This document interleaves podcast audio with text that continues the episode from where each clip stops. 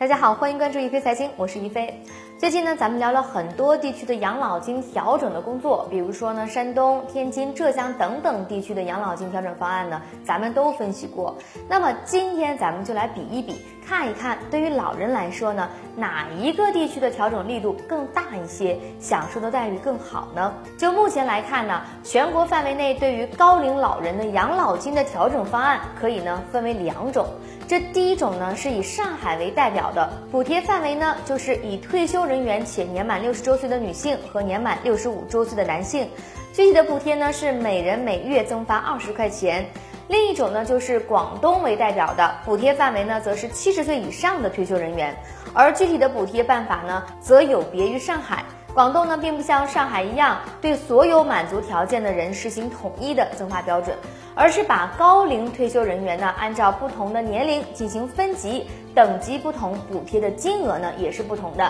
咱们来看一下具体的规则：七十到七十五周岁呢是增发五十元，七十五岁到八十岁呢是增发一百元，以此类推，每增加五岁，补贴呢也就会增加五十元，一直到九十岁。而九十岁以上的老人得到的增发金额更多，最多可以达到五百块钱。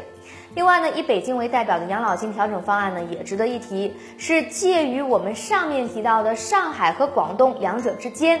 北京的补贴范围呢是六十五岁及以上的退休人员呢，不分男女，补贴标准呢也是像广东一样分级。像六十五岁到七十岁呢是增发四十块钱，七十岁到七十五周岁呢是增发五十元。七十五岁到八十周岁呢是增加六十块钱，年满八十周岁以上的则增加七十块钱。